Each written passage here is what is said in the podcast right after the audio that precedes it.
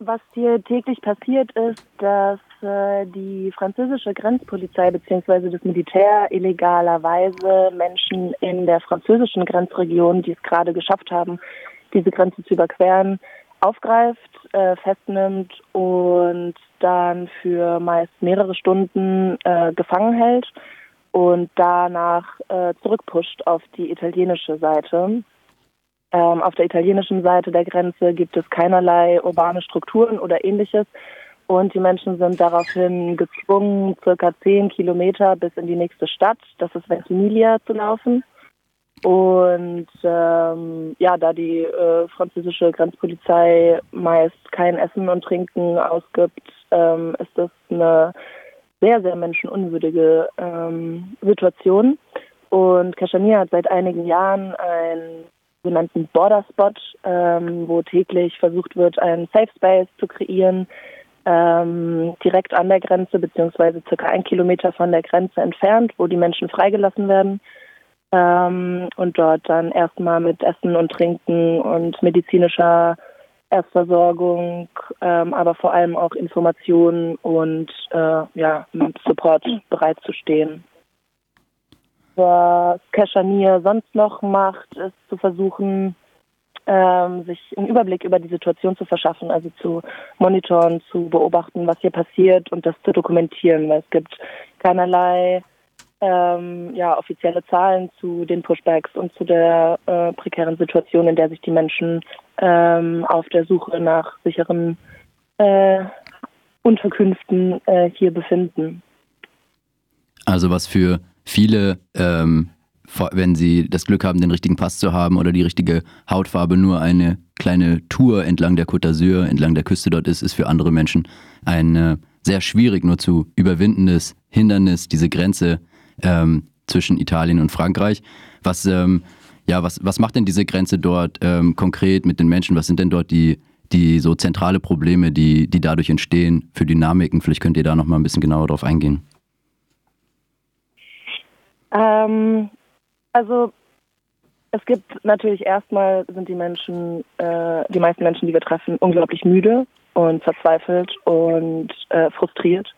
Und äh, es ja, wir treffen täglich Menschen, die von rassistischer Gewalt sowohl psychisch als auch physisch berichten, ähm, die ja, das, die, der Freiheitsentzug über mehrere Stunden, also wir haben hier heute Nacht hat wieder geschneit und die Menschen müssen die Nächte in äh, entweder im Freien, also das sind so mehrere Baucontainer im Endeffekt, die mit einem ja, Zaun miteinander verbunden sind und es gibt dort keine Schlafmöglichkeiten, keine Decken, keine, äh, keine Möglichkeit, sich aufzuwärmen. Ähm, und die Menschen werden über Nacht dort festgehalten ähm, und komplett ja, sich selbst überlassen, beziehungsweise ähm, einfach nachdem sie auch freigelassen werden. Es gab hier bis im Sommer äh, letzten Jahres ein äh, Camp vom Roten Kreuz, aber das wurde aufgelöst und seitdem gibt es hier keinerlei ähm, ja, Unterkünfte oder, oder Orte, wo sich die Menschen auch aufhalten können. Ähm, und wir haben täglich in den letzten Monaten zwischen 50 und 200 Menschen getroffen, die gepushbackt werden, ähm, die einfach komplett ja, äh, auf sich alleine gestellt sind. Ähm, ja, das bietet natürlich auch ein ähm, Grund für äh, mafiöse Strukturen, diese Situation hart auszunutzen und äh, mit äh, ja, Beträgen von ca. 100 bis 500 Euro ähm, zu versprechen, über die Grenze zu bringen und dann aber ähm, ganz oft das trotzdem nicht passiert und die Menschen betrogen werden im Endeffekt. Ähm, in dem Vorgespräch hattet ihr auch äh, berichtet, nicht nur von generellem ähm, Schleu, äh, also Menschen, die dort gegen Geld ähm, äh, Menschen über die Grenze vorgeben zu schleusen, ähm, sondern auch, äh, auch Menschenhandel, äh, vor allem Frauenhandel, der dort in der Region ähm, floriert. Ähm, vielleicht könnt ihr da nochmal kurz drauf eingehen, das wäre das wär auch spannend. Also wir sind auf jeden Fall tagtäglich auch mit Frauen an der Grenze, also kommen Frauen zu unserem Borderspot ähm, die mit sehr hoher Wahrscheinlichkeit in Frauenhandel involviert sind, ähm, was uns anfangs auch gar nicht so bewusst war und wo wir auch extrem kritisieren, dass da nicht so eine hohe ähm, so ein großes Bewusstsein herrscht, auch nicht nur an den Grenzorten, sondern auch dann in den ähm, Zielorten, unter Anführungszeichen, wo die Frauen hingetraffickt werden und dann ähm, zwangsprostituiert werden. Und auch ein enormer Kritikpunkt ist, dass fehlende ähm, Unterstützungsstrukturen und ja, fehlende Aufmerksamkeit auf diesem Thema. Das ist natürlich super wichtig, dass wir darüber mehr sprechen, weil ähm, die Menschen oder die Frauen, die hier gehandelt werden, die hier geschmuggelt werden, ähm, in Ländern wie Deutschland ankommen und dort ähm, dann äh, ja, gezwungen sind zu arbeiten. Und äh, das wirft natürlich hohe gesellschaftskritische Fragen auf, äh, die uns alle betreffen. Und ähm, Freiburg ist wirklich nicht weit weg von der Grenze hier und ähm, das wir uns auf jeden Fall, dass das mehr in, äh, in, in die Aufmerksamkeit und ins Blickfeld äh, der Menschen gerade ähm, äh, im Zusammenhang mit, äh, mit den Zielländern, äh, die ja dafür verantwortlich auch sind, äh, dass es diesen Handel auch gibt. Und was vielleicht auch noch zu erwähnen ist oder interessant zu wissen ist, dass Frauenhandel oder Women Trafficking nach ähm, Waffenhandel und Drogenhandel das drittgrößte Mafia-Business weltweit ist. Und, ja, und trotzdem so unsichtbar. Eine Sache, die die Polizei dort im Grenzgebiet ja auf jeden Fall wohl nicht schafft, ist das, das zu unterbinden. Ähm, jetzt gibt es aber seit letztem Herbst eine äh, verstärkte Zusammenarbeit zwischen italienischen und französischen Cops an der Grenze dort. Inwiefern wirkt sich das denn auf die wirkt sich diese sogenannte europäische Zusammenarbeit denn auf das Leben und die Mobilität von, ja, vor allem von illegalisierten Menschen aus? Vielleicht könnt ihr darüber noch ein bisschen was erzählen. Genau, also seit circa zwei Monaten, glaube ich, ähm, gibt es eine italienische, französische Zusammenarbeit. Und zwar schaut die so aus, dass jetzt ähm, französische Polizei schon in auf der italienischen Seite der Grenze, also in Ventimiglia in der Stadt, ähm, präsent ist und kontrolliert. Und zwar kontrollieren sie vor allem jetzt derzeit mit der aktuellen Covid-Situation ähm, alle Züge oder fast alle Züge, die von Ventimiglia nach, also in Richtung Frankreich fahren und die Grenze passieren. Ähm, das hat zur Folge, dass die Menschen ähm, on the move, also MigrantInnen, ähm, schon, also quasi schon in Ventimiglia überhaupt daran gehindert werden, irgendwie ihre Grenzüberschreitung, ähm, vielleicht das falsche Wort, ihre Reise über die Grenze anzutreten. Ähm, und genau, das sehen wir auch voll in unseren Zahlen. Also wir dokumentieren die Pushbacks, die Menschen, die zu unserem Spot kommen. Und in den letzten Wochen sind die extrem viel weniger geworden. Ähm, letztens hatten wir einen Tag, da sind nur fünf Menschen zu uns gepushbackt worden. Aber das liegt nicht daran, dass jetzt weniger Menschen nach Frankreich wollen, sondern einfach daran, dass die Kontrollen extrem verschärft wurden und dass es derzeit fast unmöglich ist, diese Grenze ähm, zu überqueren. Was dann natürlich auch wieder zur Folge hat, dass, ähm, dass Schlepper ähm, extrem von dieser prekären Situation profitieren und ähm, genau und das gerade noch ein größeres Business ist als davor. Und die Menschen kommen ja, es kommen ja weiter Menschen auch in Italien an. Also jetzt vor allem, wenn der jetzt mit dem Frühling und wenn der Sommer kommt, dann ist ja generell äh, zu erwarten, dass mehr Boote auch wieder ankommen im Süden von Italien, Menschen sich auf die auf ihre Reise machen.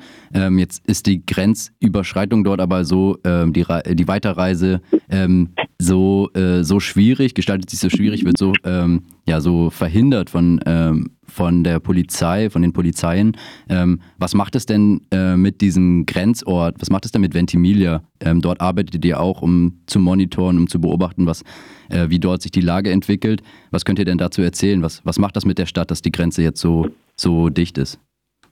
Naja, also es sind natürlich sehr viel mehr Menschen auf der Straße und sehr viel mehr Menschen ähm, in dieser unglaublich äh, ja, ähm, frustrierenden Situation. Ähm, es gibt fast keine Orte, wo die Menschen hin können.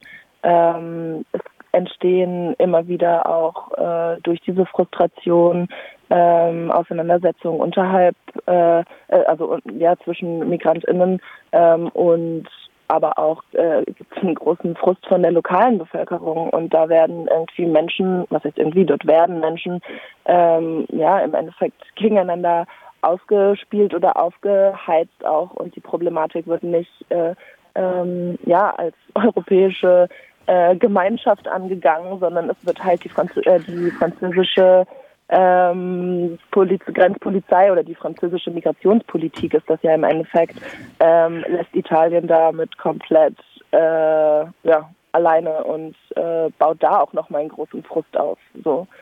Ähm, und wir merken, also es gibt in Ventimiglia in der Stadt ähm, jeden Abend ähm, eine große Distribu also Essensausgabe und äh, Sachspenden und ähm, auch Informationen.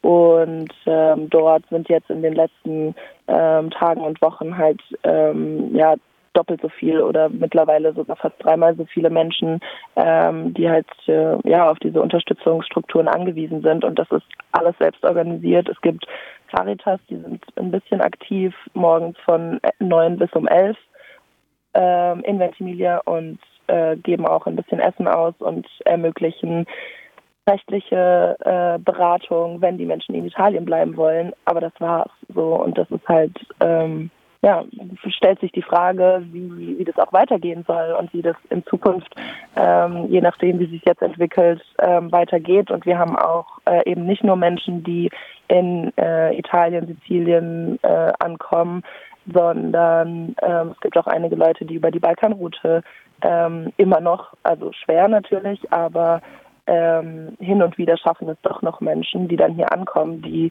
an den ja, bosnisch-kroatischen äh, Grenzen ähm, ja, feststeckten für sehr, sehr lange Zeit und auch ähm, immer noch feststecken. Aber auch da fragt sich, wie sich das weiterentwickelt und äh, wie wir damit umgehen sollen und wie es sein kann, dass selbst organisierte Projekte da irgendwie die äh, das auf ihrem Rücken tragen und nicht äh, gemeinschaftlich geschaut wird, ey, was geht hier eigentlich in Europa? Was geht hier eigentlich? Was geht hier eigentlich in Europa?